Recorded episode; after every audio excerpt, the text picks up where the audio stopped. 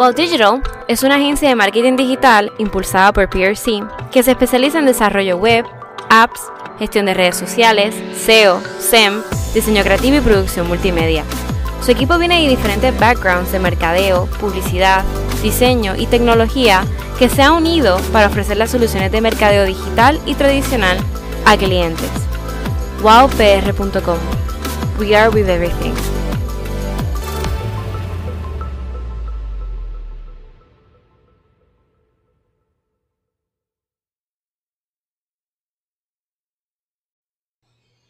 Bien. Hola. Bien- bienvenido a No Más Caso. What the hell happened ¿Qué pasó? No sé, nada. Donde te contamos relatos auténticos de casos criminales, perdón. Eh, junio 21, Happy Día de Father's Padres en Day. Estados Unidos. Uh, actually, no chequeé, el, lo pensé, como ay, ¿cuándo es el Día de los Padres en España? Y no, no creo que sea hoy porque no he visto nada en Instagram. No, yo creo que es diferente en casi todos los países. Sí. Pero nada, hoy es el Estados Unidos, so feliz Día de los Padres. Eh, hoy Calita finalmente va a contar un caso.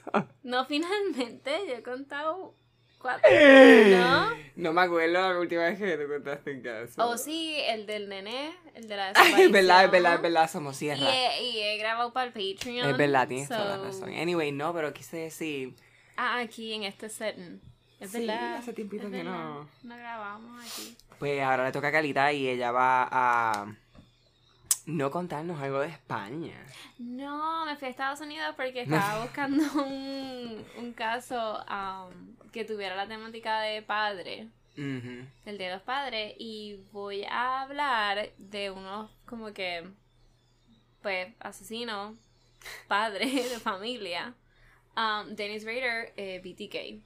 Mm. ¿Y por qué hablo de este caso? Obviamente es bien famoso. Nosotros actually no lo queríamos hablar en este podcast. Porque pues queríamos hablar o discutir de otros casos no conocidos. Pero este es interesante porque psicológicamente él era un padre de familia de lo más normal.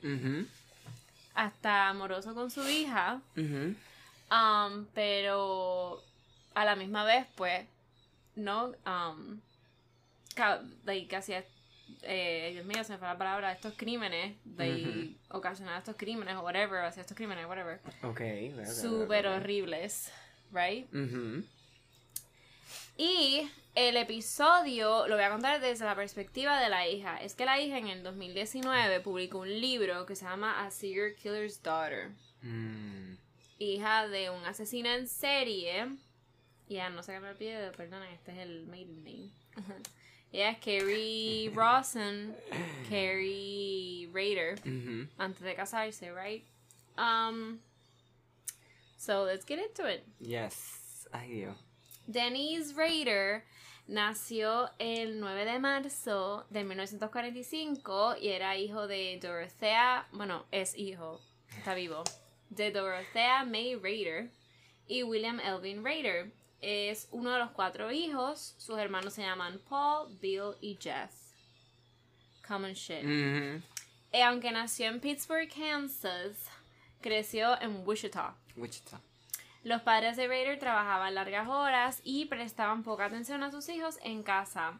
Eh, más tarde, en su, durante su adultez, él escribía, describiría el sentirse ignorado por su madre en particular y era, estaba súper resentido por ello. Desde joven, Of course, yeah. Raider albergó, ¿no? Como que sus fantasías Ah. sexuales, cuando tú empiezas a pues, tener esos awakenings y experimentar sexually, you know, Right, normal ujú, stuff. Él nunca fue como que normal stuff, porque era, él le gustaba lo sádico y la tortura. Um, De mujeres, le encantaba lo que era, pues, um, atrapar a estas mujeres indefensas y ahorcarlas y, Right. you know. También, Ay, Dios mío. no leas. sorry, sorry. También exhibió el sudacismo um, Ay, torturando, matando y colgando a pequeños animales, which we know Sí, normal. que es una característica súper normal Um, oh my god. cuando, cuando son jóvenes hasta que se convierten en Pobre asesinos. Yeah. Porque los gatitos son it's like la first, y las los primeras perros víctimas, igual, y los ratones también. Raider actuaba como fetiche sexual, uh, voyeurism, el voyeurismo, Ajá, eh, velar por las ventanas, um, asfixia autoerótica y travestismo. Right? No sé si han visto la serie de Netflix uh, Mindhunter, Mm. que tiene dos seasons, dos temporadas. La historia de Dennis Rader es la única um, historia lineal que se ha mantenido, que lo han contado de principio a final en las dos seasons. Y um, donde sale ahorcándose y you Yeah. know, masturbándose, etcétera. Um, algo que no sea con su esposa. Hasta que la esposa Ok. lo cogió un día. Um, pero anyway, voy a entrar a eso. A menudo espiaba a sus vecinas mientras se vestía con ropa de mujer, incluyendo ropa interior eh, que había robado en las casas. Como que él empezó Ujú. así, eh, like, oh my god.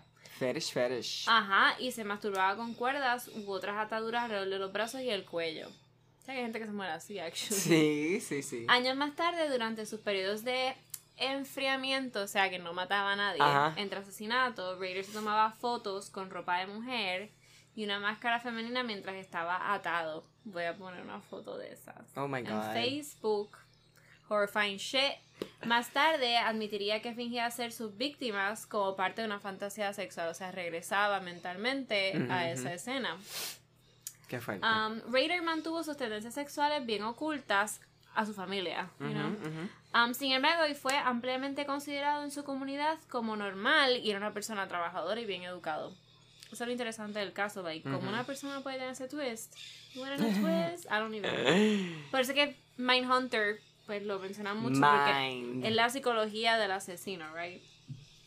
Raider asistió a la Universidad Wesleyana de Kansas después de la, high- de la high school, del instituto, pero recibió unas notas mediocres y abandonó, eh, abandonó la universidad después de un año. Pasó del año 66 a 70, al 70 en la Fuerza Aérea de los Estados Unidos. Al ser dado de baja, se mudó a Park City, donde trabajó en el departamento de carnes de un supermercado, marca o franquicia Liquors, I don't, keep- I don't even Mm, know, donde su madre era contable. Raider se casó con, Pa- con Paula Dietz el 22 de mayo de 71 y tuvieron a dos hijos, a Carrie y Brian. Voy a poner foto de ambos. Asistió a la Universidad Comunitaria del Condado de Butler en el Dorado, obteniendo un título aso- asociado en electrónica en 73. Esto es lo que Es creepy porque él se metía a la casa a arreglar electrónica. Ah, diantre. You know? Sí, sí.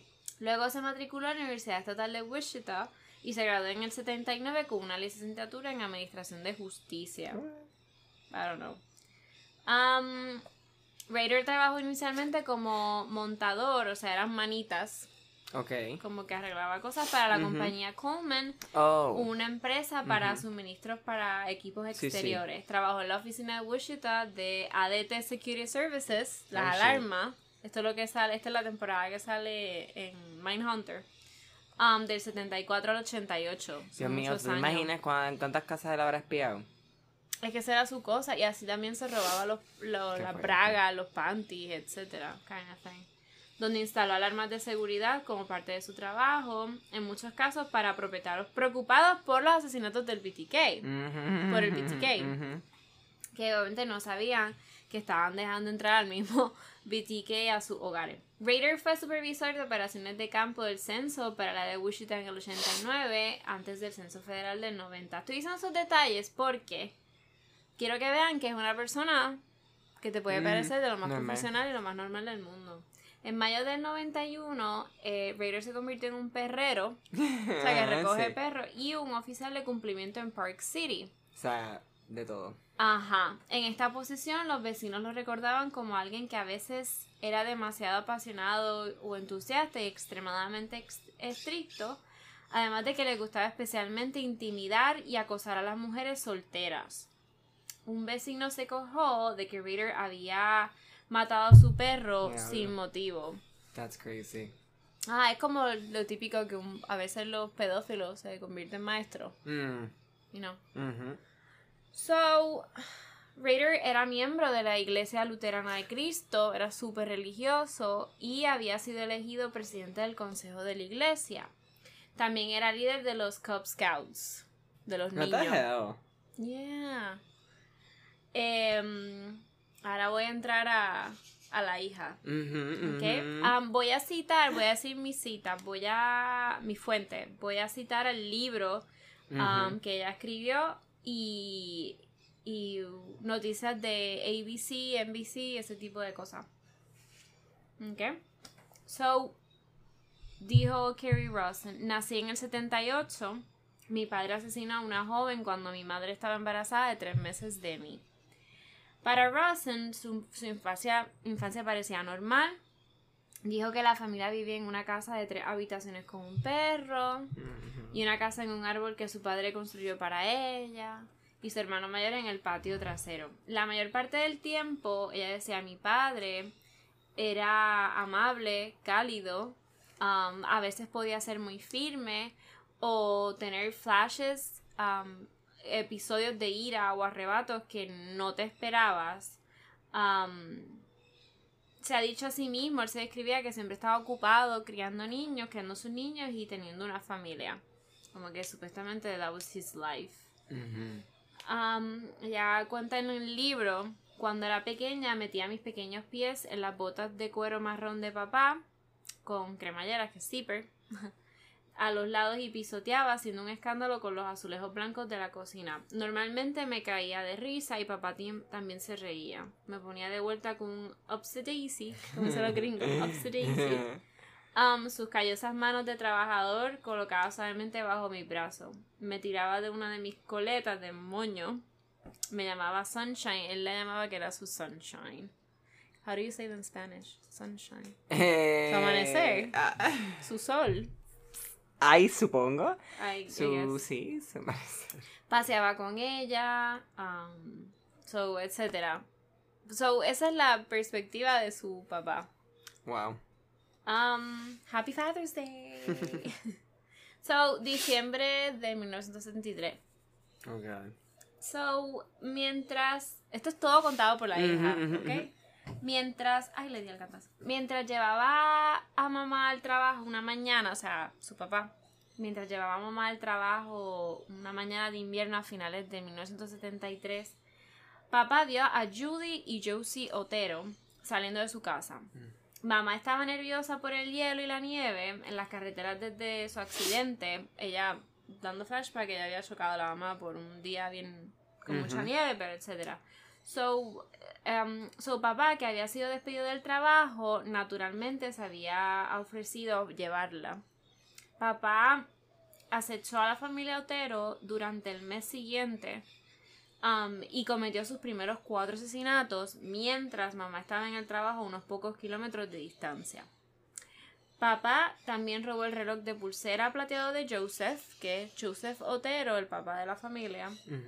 Y la radiotransitores eh, de Joey, um, del hijo Ajá. Otero.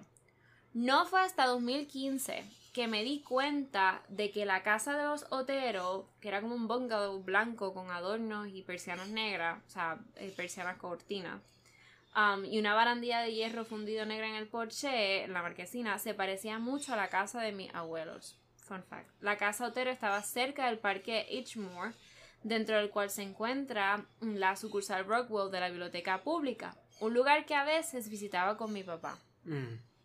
Recuerdo que conducía por su calle, pero no podía no podría decirte, no podría decirte si papá había bajado la velocidad del coche del carro al pasar por la casa de los Oteros.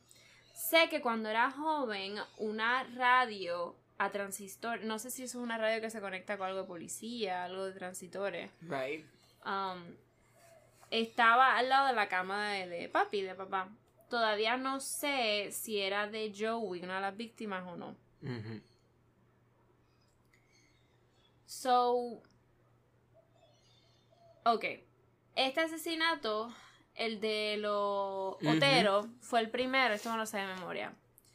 Um, bueno, no, ¿saben qué? Yo voy a contarlo más adelante. So, no se preocupen. Abril 74, um, después de mi papá asesinar a Catherine Bright y casi matar a su hermano Kevin, eh, papá escondió su ropa ensangrentada y las armas del crimen en el cobertizo, o sea, en el césped. I don't know. De herramientas blancas y el gallinero de mis abuelos. Mm, ok. Ok. So, de- se deshizo de ellas más tarde. Jugué al escondite con mis primos en ese cobertizo 10 años después. Um, Kevin dio una buena descripción de mi padre a la policía. Cuando lo. Cuando. De verdad en- cuenta el caso. Incluyendo que llevaba una parca. eh, eso es para la lluvia, ¿no? Como Mm, un- de la Fuerza Aérea. Verde con pelo alrededor de la capucha y un reloj de Mm. pulsera plateado con una banda extendible en su brazo izquierdo. No supe de la descripción de Kevin hasta el 2015. Llevé una de las camisas de la Fuerza Aérea de papá para Halloween cuando estaba en el instituto. So the same clothes que su papá se había puesto para asesinar a sus víctimas. But she Oh my god. Um, era verde de manga corta y decía Raider en el bolsillo, pero no recuerdo haber visto la parca cuando era más joven. Papá siempre usó un reloj de pulsera de plata cuando yo estaba creciendo.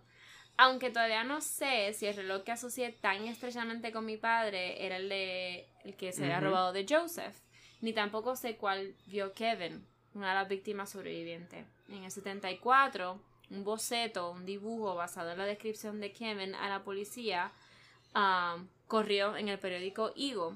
En el dibujo, el sospechoso tenía una cara redonda, ojos negros pequeños y un bigote oscuro.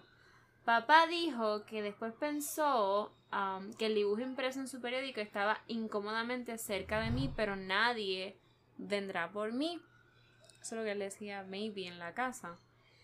Em, no vi ese dibujo tampoco hasta la noche del arresto de mi padre. Hay que poner perspectiva, estamos en los 70s, los Ujú. 70. She was a kid. Mhm.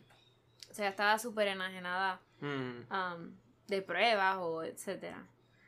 Eh, marzo del 77, papá, llevando un maletín y haciéndose pasar por detective, le mostró una foto de mi madre y mi hermano de un año, un niño pequeño, preguntándole si había visto al niño de la foto.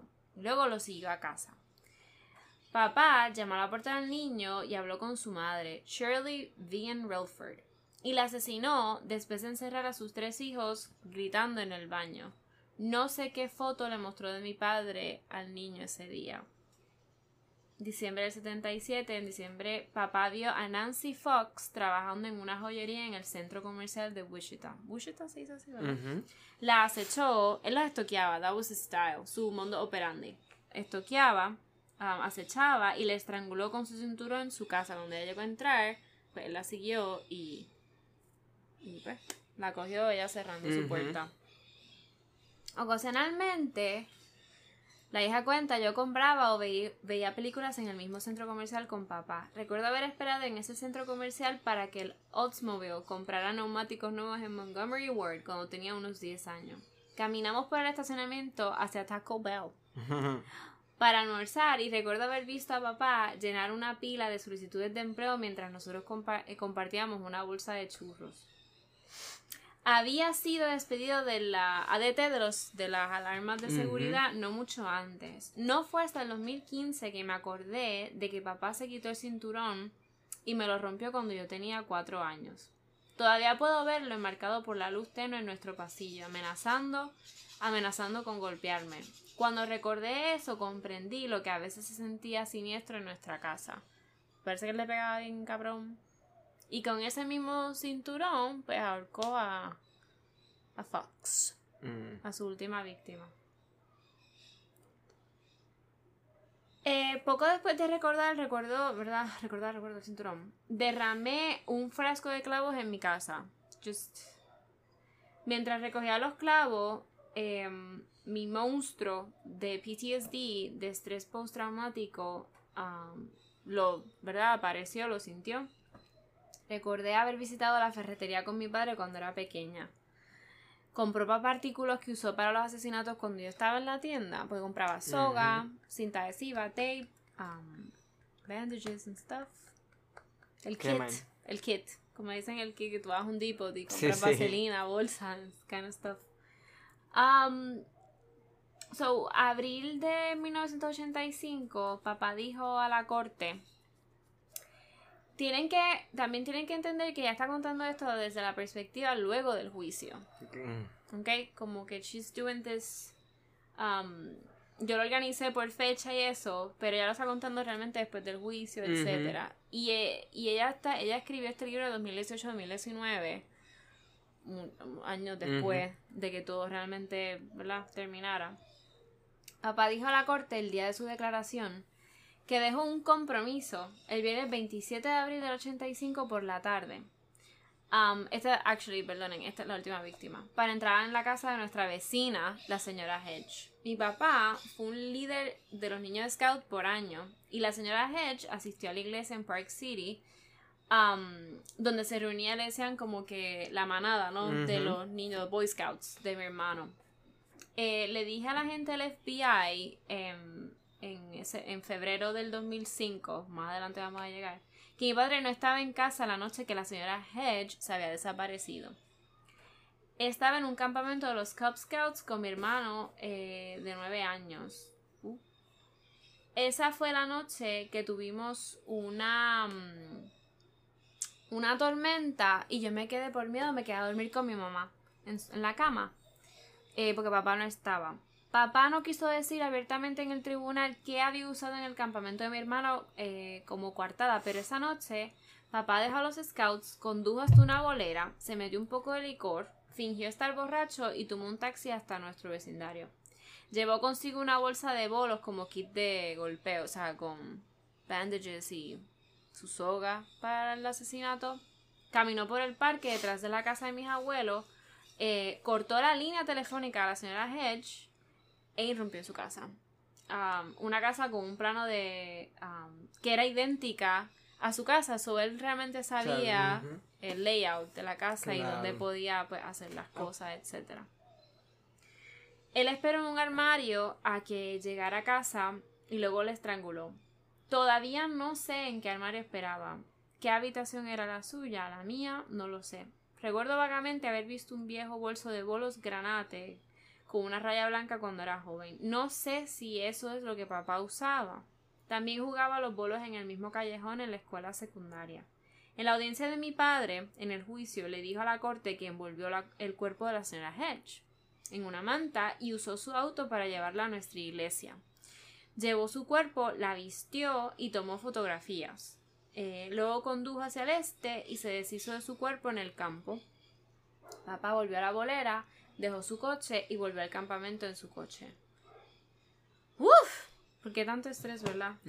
Tanta mierda. Probablemente asistí a la iglesia ese domingo con mi madre y jugué entre los altos pinos que se balanceaban después del servicio.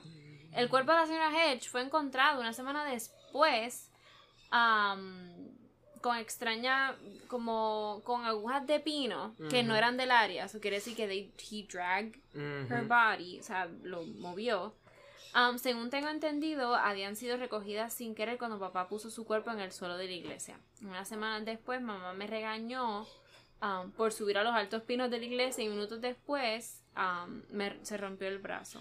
Papá me sacó de la iglesia y me puso en la parte trasera de nuestro Oldsmobile plateado.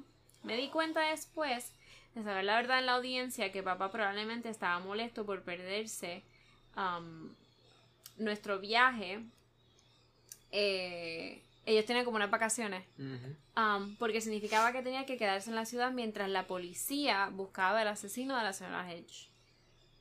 Um, me enteré. Ajá. Me enteré de lo de mi padre, la señora Hedge, y las fotos en la iglesia en su audiencia de alegato. Todos esos años después.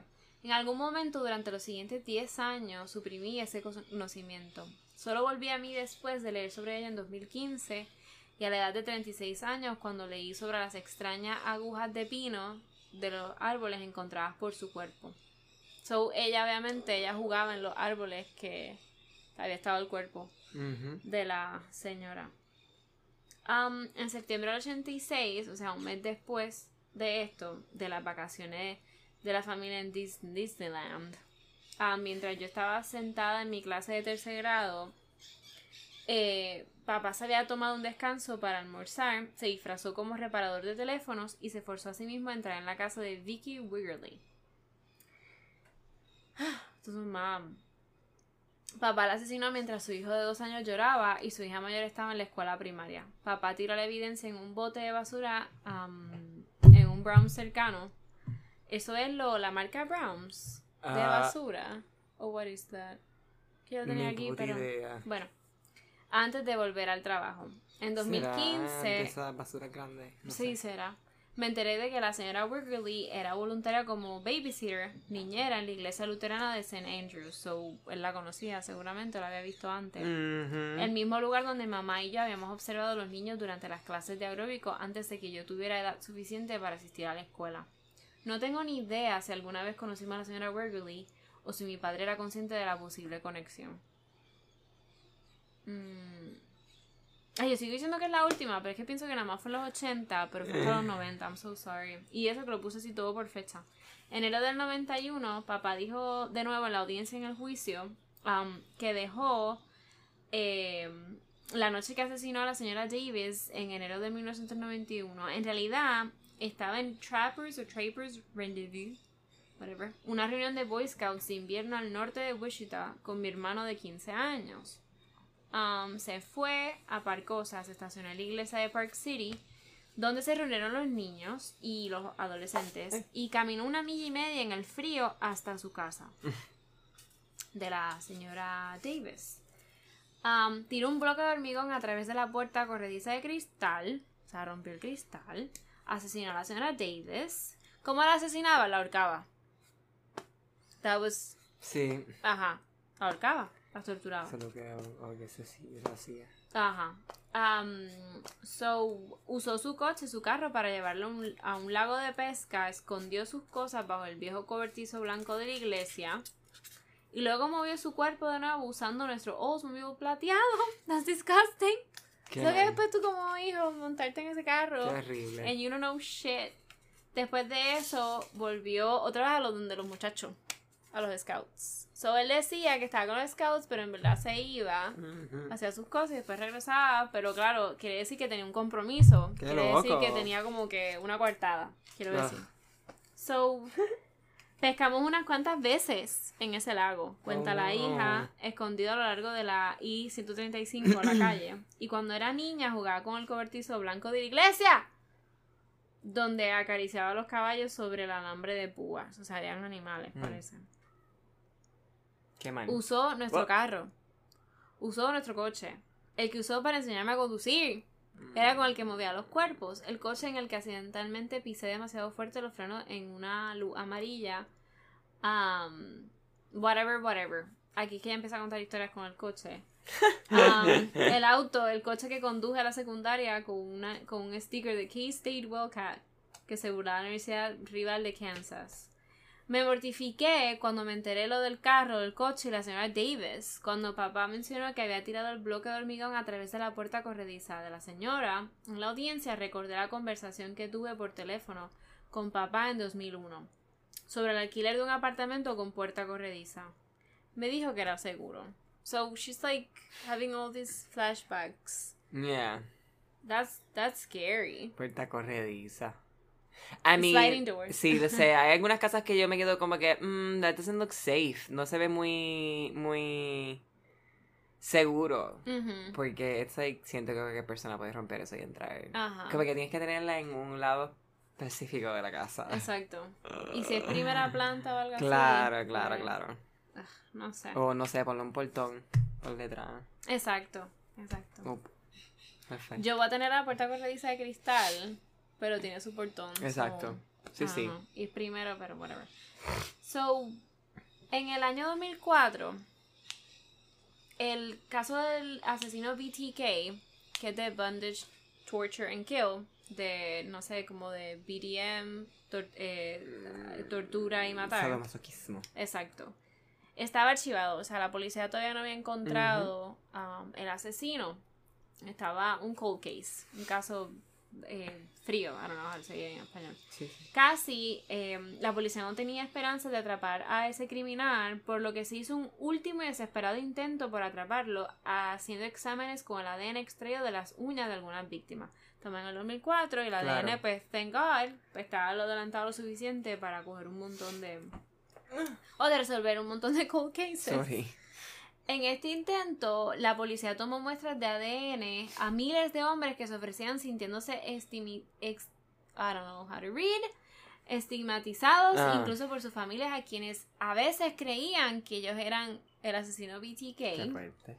Maybe que eran violadores o ujú. type of shit. Claro. No tengo los nombres porque si no son culpables, no legalmente we cannot say that. No podemos encontrar. En ese intento de demostrar no ser un asesino, estos hombres ofrecían sus muestras biológicas para limpiar sus nombres. Dennis Rader en ese momento no estaba ni siquiera en la lista de sospechosos de la policía. Em, so, ¿qué le empezó a hacer? Empezó a enviar pistas Qué cabrón. para que lo encontraran en una muestra total, ¿no? De arrogancia, como que jaja, you're not. Muy común en los asesinos en serie. ¿Cuántos años él tenía en ese momento? Tiene que estar viejito ya. En el 2004. Um, si ahora tiene 70. y- No, quiero hacer matemática, Héctor. no, es que pienso, o sea, él empezó a matar en los 70. Ujú. Y He en, was los- like 30 something. en los 70. Sí, porque nació en el 45. Ah, 55 exacto. tiene 10, 65 tiene 20, 75 tiene 30. y- eh, 30. 85 tiene 40, 95 tiene 50, 2004 tiene Viejito. el viejito 54. ¡Woo! Ok, um, so tiene 55, 54, 55 años y él empieza a enviar estas pistas.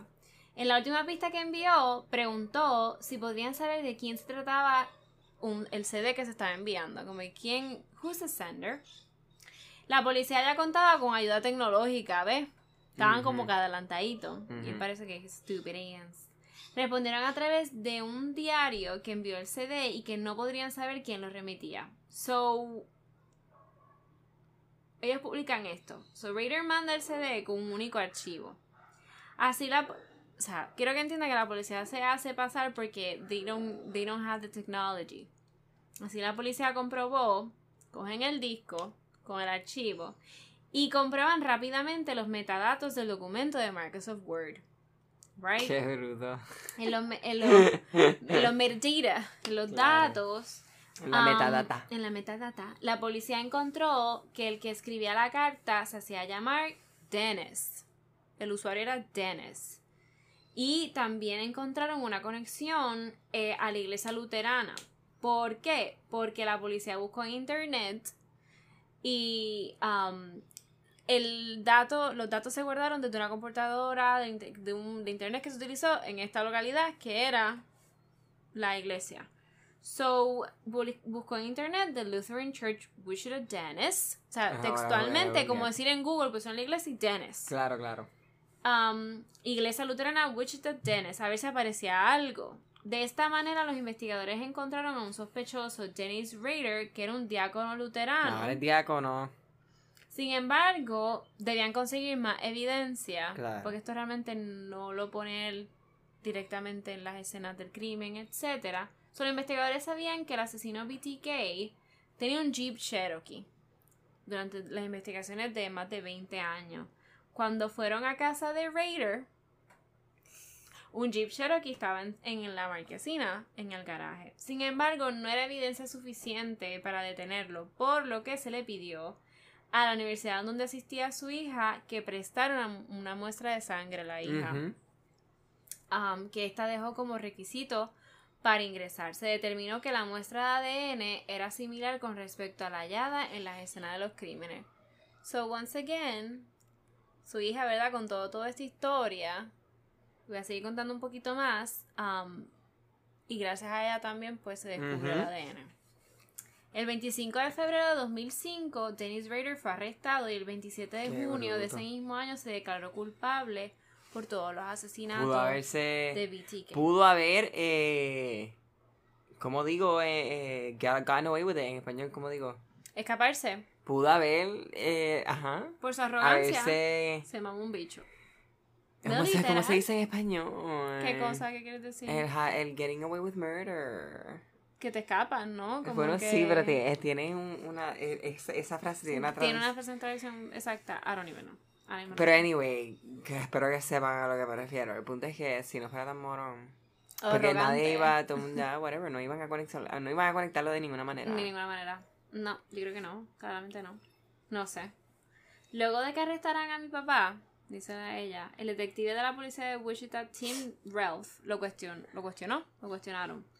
Ralph dijo, la gente va a pensar que un 90% de él es Mm. Dennis Rader y un 10% es BTK, pero es todo lo contrario. Como él se vendía, como el perfect, whatever, o no perfecto, normal. Um, ella dice, yo siempre he discutido que mi papá es un 95%. um, y ese 5% que le queda personalidad no lo sé. Yo conozco a ese hombre, pero nunca lo conocí. Mi padre siempre ha dicho, yo era un buen hombre que solo hacía cosas malas. Donde quiera que él termine, dice ella, donde caiga, nunca realmente sabré quién es mi papá. El 27 Full. de junio de 2005 estamos en Detroit y aquí empieza el juicio como tal. Sabíamos que la declaración de culpabilidad estaba por llegar, pero no sabíamos que el juez le pediría a mi padre que describiera los asesinatos Oh, a la shit. corte. Aquí es que quiero entrar, porque yo los mencioné anteriormente, pero no dije details. Y por eso dije, don't worry, I'm gonna get there. No creo que mi padre eh, lo supiera tampoco, ¿no? Que el juez le iba a ordenar eso. No lo vi en vivo, dice la hija. En su lugar, vi unos cortos de mi padre hablando y leí la transcripción de la corte publicada en, en online, en línea, en la computadora, no en internet. Eso es todo lo que pude leer y manejar. Junto con el resto del mundo, el día en que mi padre se declaró culpable, aprendí muchos detalles horribles de sus crímenes. What are you doing? El... ¿Te tiraste el dedo? No, el, este, el... Esto es un pressure point. Ah, de verdad. Ah. Punto de presión, eh, whatever. Sí, exacto, que te. en el cuerpo, que ah, donde se concentra mucho la atención y me duele. Ah. ¿Sabes que ya empezaron los spas? Como que te podía hacer sí, masaje. mm, sí, pero no Sí, sé. pero I don't wanna go there. Anyway. A diferencia del resto. gym. Ah, uff. Pero Much está worse. vacísimo, vacísimo, vacísimo. Porque la gente no se quiere morir, Héctor. Y mira, yo cojo el bo- la botella de pollo. Primero que todo, ellos tienen a alguien por cada máquina spraying that Ujú. shit every 20 Ah. minutes. Pero tú también, o sea, yo cojo el spray antes de Exacto. mandarlo a la plaza y yo lo dejo ahí mojado. Un ratito, espero que se seque hand sanitizer, el alcohol y me monto. Ok. Y luego es. Obviamente máscara siempre. Que sea lo Cuando tengo que- que respirar me voy por una esquinita y respiro. mm, que sea lo que ellos quieran, ¿verdad? Como dicen. Ok, a diferencia del resto del mundo, pude vincular muchos de los detalles de mi padre a mi propia vida. Sus palabras causaron devastación en mi vida durante años, aunque perdí algunos de esos recuerdos. Autoconservación, supervivencia, diso- disociación, negación, llámelo como quiera. Hay cosas que sabía en 2005, que sabía en lo profundo de mi alma, que sabía con todo detalle que olvidé y que no podría recordar hasta que las enfrentara de nuevo. Me llevó los siguientes 10 años reunir lo que sea ahora, o sea, 2005 al 2015. He estado luchando duro los últimos cuatro meses, esto fue en el 2019, para no separarme completamente, luchando por mantener mis restos andrajosos, no como de recuerdos juntos. El día de la audiencia de mi padre, el peso de lo que había hecho, la enormidad de ello me aplastó una vez más. Papá se había burlado de la comunidad de Wichita y de la policía con sus comunicaciones, ¿no? Con sus cartas. BTK. Pero también se burló de la iglesia de mi familia y de mis abuelos, usando estos amados lugares de mi infancia um, como tapadera para sus crímenes. Acechar, o sea, eh, estoquear y luego entrar a la fuerza torturando y matando violentamente a 10 personas, casi matando a una onceava persona, profanando sus cuerpos, parte de una familia, un padre, una madre, dos hijos, dejando huérfanos a tres niños, aterrorizar a los niños en los hogares donde sus madres fueron asesinadas, hijas, hermanas, esposas, madres, abuelas. Siete familias fueron destruidas por mi padre, para no volver a ser las mismas. 8. Su familia, mi familia también. Mi familia, no la suya, porque ya no es la suya, ya no es la suya. Ok.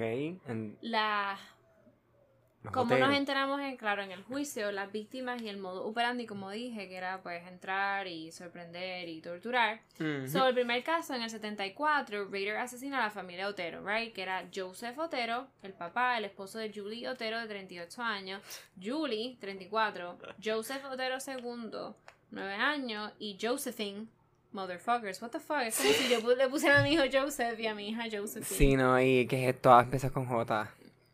Es verdad, Julie, de 11 años. Disgusting. I know, bendito, they're victims. So, las la... ¿Qué, cuentan en el juicio? Ok. La familia Otero desayunaba cuando Raider tocó la puerta.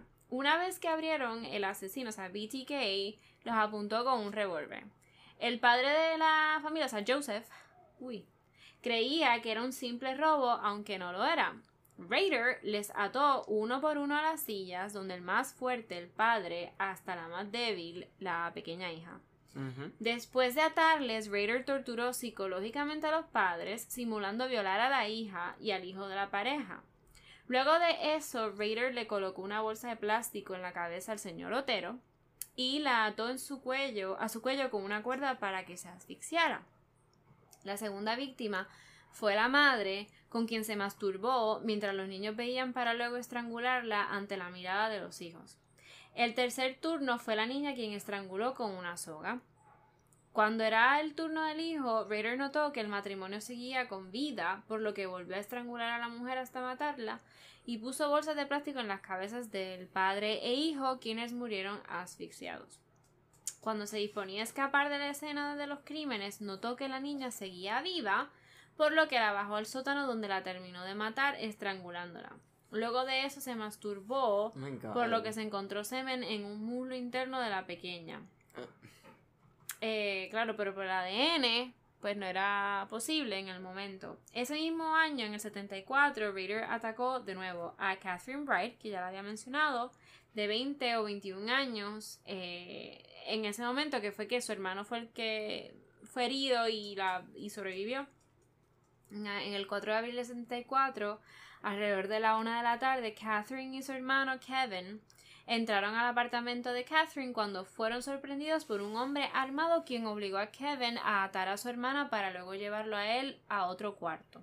Cuando Raider intentaba eh, pasar una cuerda por el cuello de Kevin, el joven intentó defender a su hermana y a su propia vida atacando a Raider. En una terrible lucha, el joven Kevin logró darle fuertes golpes a BTK y logró alcanzar el revólver del asesino, pero cuando intentó dispararle el estómago, el arma falló. Mm. O sea, motherfucker, hubiera matado a BTK y no hubieran pasado más víctimas. Am, Hubiera matado. de este modo, Raider lo golpeó y le sustrajo el arma para dispararle dos veces en la cara. Luego de sacarle el seguro, por ese motivo Kevin no pudo disparar, pensando que el joven Kevin había muerto, Raider volvió al cuarto donde estaba la joven Catherine y la apuñaló tres veces en el abdomen para luego escapar. Mientras tanto, Kevin estaba increíblemente aún vivo y logró arrastrarse hasta la calle donde un conductor lo llevó al hospital. Cuando la policía asistió am, al apartamento, Catherine estaba viva, por lo que la trasladaron también al hospital, aunque a las 7 pm fue declarada muerta. Damn. Pasarían tres años, que eso es la época fría, como he dicho en el principio, hasta un nuevo asesinato que fue en marzo del 77, que fue con Shirley Vian de 26 años. Esta joven madre de dos niños y una pequeña y una niña pequeños, perdonen, fue asesinada en su casa después de que uno de sus hijos abriera la puerta luego de un llamamiento a esta para que un hombre armado entrara. Después de entrar, Raider encerró a los tres pequeños en el baño, como había mencionado, para minutos más tarde atar y asesinar a la joven madre, estrangulándola con una cuerda. Luego de eso le colocó una bolsa en la cabeza y se masturbó. Los niños afortunadamente sobrevivieron debido a que, según el propio Raider, sonó el teléfono, algo que lo espantó e hizo que escapara. Si no, hubiera matado a los niños también, Qué ¿no? fuerte. El 8 de diciembre de ese año, del 77, Raider volvió a matar a Nancy Fox, um, de 25 años. Poco después de las 9 de, de, de esa noche, Raider penetró, penetró, odio que entró, ¿no? Al apartamento de la joven, quien no se dio cuenta de que alguien había entrado. Luego de eso, la llevó a la cama donde la amarró y la estranguló con sus propias eh, pantimedias. Oh, Lord. con las medias. Su cuerpo fue hallado boca abajo en la cama cuando, luego de que a las 8 y 20 um, de la mañana del día siguiente, um, se recibieron una llamada en la central de policía alertando del asesinato de la joven. Aparentemente el propio asesino habría sido el que, que efectuó la llamada. No se Oh, sabe. Se encontró semen en la escena del crimen. Después de ese asesinato, Ritter no mataría nuevamente hasta el Yeah, uf, hasta el 27 de abril del 85. A Maureen Hedge, la señora Hedge, eh, de 53 años, entre la 1 de la mañana y las 7 de la mañana de ese día, el asesino BTK atacó a la mujer en su casa y se la llevó, como había contado. Luego la estranguló con sus propias manos y la abandonó completamente Ah. desnuda. ¿Ah? me duelen la, la- lo- los muslos por los ejercicios, Ah, perdón. ah, ok. En un sitio alejado. Eh, su cuerpo no poseía ataduras, pero un par de pantimedias, ¿no? Pantyhose, fueron encontrados cerca. Por eso es que los detalles que dio la hija de la iglesia, el parque, etcétera, pues tú mezclas esos detalles y pues ella lo siente, ¿no? Obviamente, bien cerquita. No, obviamente, es como weird. Es como Es que, bien like, fucking, yeah. Vicky Wegerly, de 28 años, um, el, 16 de septiembre, el 16 de septiembre perdón, del 86, esta joven madre de un niño de dos años fue estrangulada y su cuerpo dejado en el suelo de su habitación. Su esposo, abatido por la muerte de su esposa, contrató un, un- contrató un detective privado, pero nunca, obviously, pues nunca No, sí. encontraron a, a Dennis Rader. El último asesinato, enero del 91, que fue la señora Davis, Dolores Davis, de 62 años, fue secuestrada de su casa y estrangulada. Su cuerpo fue hallado debajo de un puente. Wow.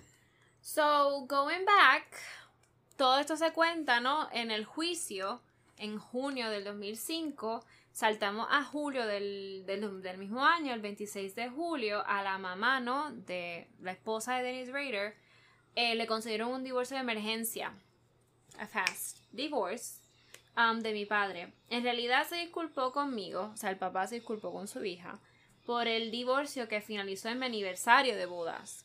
Whatever, casualidad. No recuerdo, a cuenta si reí o lloré cuando me lo dijo.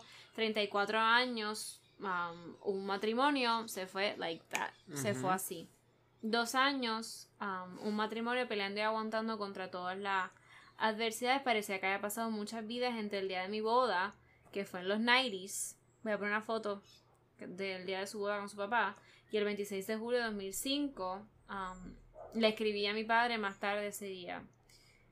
Querido papá, hola, lo siento, ha pasado un tiempo desde que escribí, aunque sabía lo que venía el día del alegato, todavía estaba un poco confundida con la mayoría de los de los demás detalles.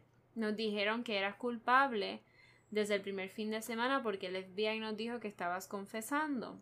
También habíamos hablado con algunos policías de Wichita más tarde que confirmaron lo que el FBI nos dijo. No había manera de refutar las pruebas que tenían, así que intelectualmente pudimos empezar a aceptar la verdad. Sabiendo que estarías en prisión el resto de tu vida, pudimos empezar a lidiar con esta nueva realidad desde el principio. Aunque entendemos la verdad intelectual y emocionalmente, es mucho más difícil y confuso. No estoy segura de que podamos aceptarla a ese nivel. Mamá lo está haciendo bien y está empezando a seguir adelante. La escuela de Brian, o sea, su nieto, va bien, no será mucho más tiempo el otoño cuando esté listo para ir a la universidad. Con amor, Carrie. Eh, a finales de julio, eh, ella recibió una carta de papá contestándole después de que escribiera y ella enviara la suya.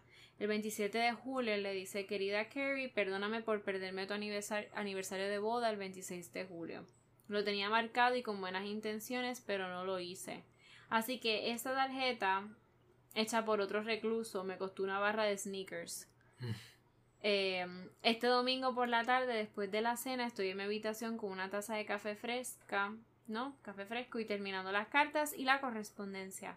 Le escribí a Brian la semana pasada para desearle su deseo de cumpleaños. Eh, bueno, me alegro de que tú, Brian y Darren lo hayan pasado bien en, en The East. Parece que se fueron de vacaciones en el este.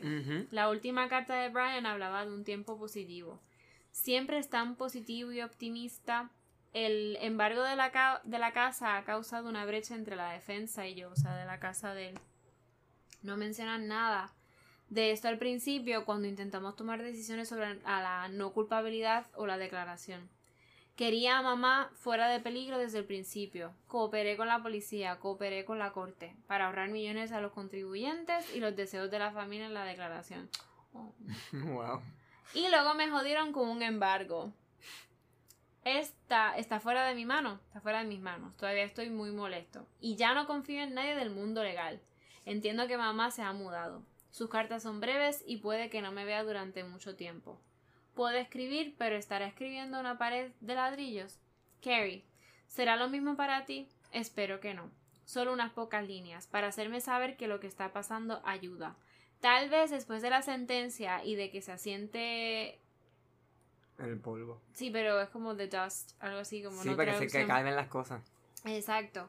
Mamá y el resto de la familia escribirán. El crimen te vendió a ti y al resto, pero sigo siendo familia y necesito un poco de apoyo con las cartas. Si no hay nada más. Voy a cerrar aquí cada día, limpiando la habitación, etc. Pronto, El Dorado, donde vivían, casa del viejo soldado. Siempre espero una carta abierta de mamá, pero temo que ya no esté. Estuvo abierta hasta el alegato, luego se retiró. Por favor, escribe si no hay más que agradecimiento. Te amo, papá. El 18 de agosto se, se le dio a la familia, o sea, el, ju- el juicio, ah, la oportunidad de hacer declaraciones después de que la fiscalía terminara. Esto, this is really common bien heartbreaking normalmente. Ella dice, la hija dice, todavía no he leído esas transcripciones, lo intenté una vez, 10 años más tarde, lo hice unas cuantas líneas y casi vomité. Después de que las familias hicieran sus declaraciones, mi padre tuvo la oportunidad de hacer una declaración final para mostrar su remordimiento. En lugar de eso, él, egoístamente divagó durante 20 minutos en un discurso ap- apodado Los Globos de Oro en Wichita. Golden Globes que sí que parece que súper sobreactuado. Escuché parte de él y leí una transcripción del resto. Papá se puso de pie en el tribunal y nos llamó a nosotros, a mi madre, a mi hermano y a mis contactos sociales, peones en su juego. Papá nos enseña a mi hermano y a mí ajedrez, usando el hermoso juego de piedras talladas que trajo de Asia mientras estaba en la Fuerza Aérea.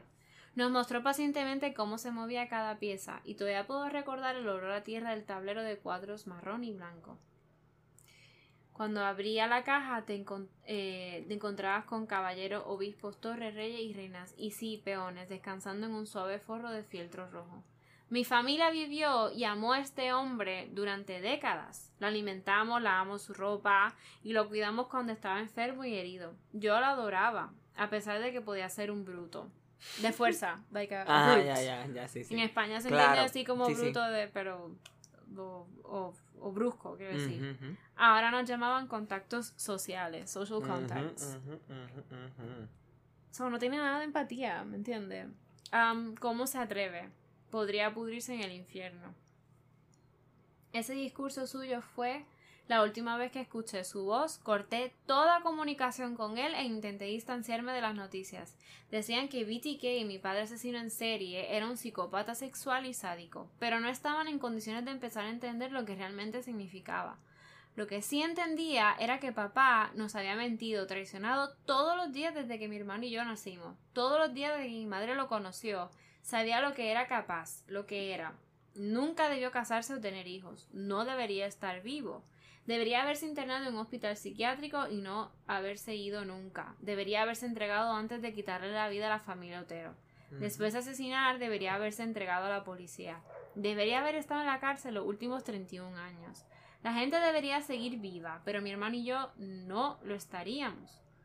Estaba de acuerdo con eso, cambiaría mi vida por la de ellos. El 19 de agosto en Wichita, la mañana siguiente a la sentencia de mi padre, el departamento del sheriff lo llevó al correccional de El Dorado, 30 minutos al este de Wichita. Papá había sido condenado a 175 años de prisión, 10 cadenas perpetuas consecutivas, 23 horas al día, eh, solo en una celda de hormigón en el ala de máxima seguridad, junto a los presos del corredor de la muerte, ¿no? Que los van a matar. Seguro que no era el retiro con el que soñaba. En los próximos años, gente bien intencionada preguntaría, le preguntaría a ella, ¿cuánto tiempo estará tu padre en prisión? Bitch. Y yo le, le he respondido o le respondería para el resto de su vida y la siguiente. Mm, Muy bien. Literal. So, yeah, él está vivo, he's still serving, jovencito. y tiene 75 años. O sea, le queda. Si no se muere por algo, le queda en la cárcel. Le queda en la cárcel. And that's about it. Wow. That was fucking intense. Sabía, sabía, sabía el BTK, pero no. Ujú. Realmente no sabía nada de los De los- nada en detalle. de los Nada, crímenes, a- ajá. at all. Ujú. Eso, eso es bien, eso estuvo bien fuerte. Happy Practice Day. Eso es bien fuerte, eso, eso es bien Ujú. fuerte porque es como que like o sea, whatever, ahora te puedes imaginar cualquier cosa, ¿no? O sea, puede Sí. ser tu papá. Exacto. Lo que estaba pensando ahora, pues, agradecer a nuestros padres, I guess. Tú sabes. Ah, ah, maybe not, porque no sabemos.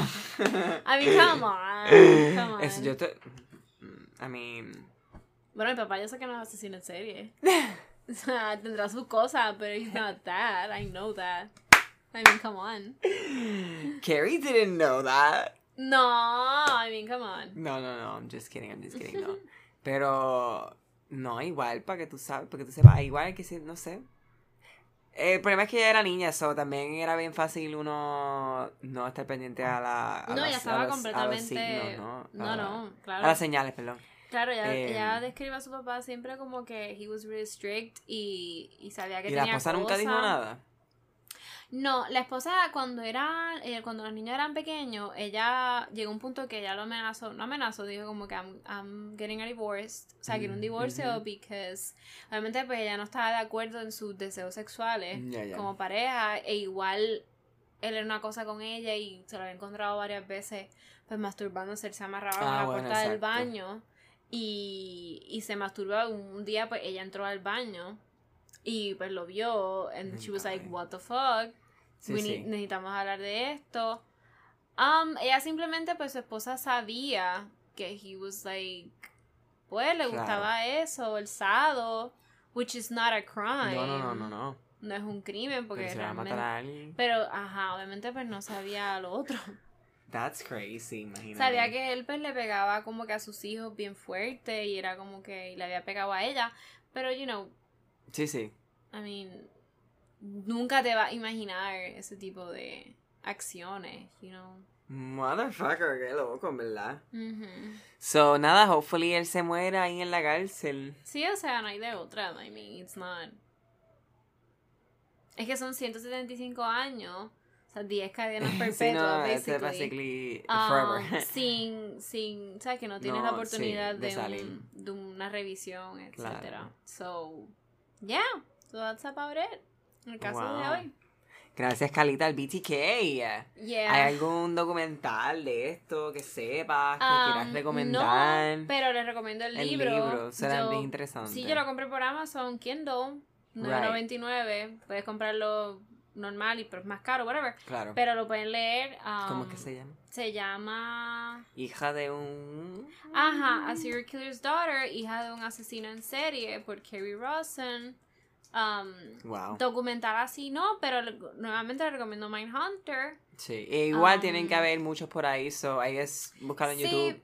Sí, Tienen que haber para de cositas. en YouTube pues hay cosas que tuve ver de la foto, they're fucking terrifying. Uy. Um, que pero eran fotos de él mismo. Sí, sí, pero vestido de still, es mujer, como etcétera. weird.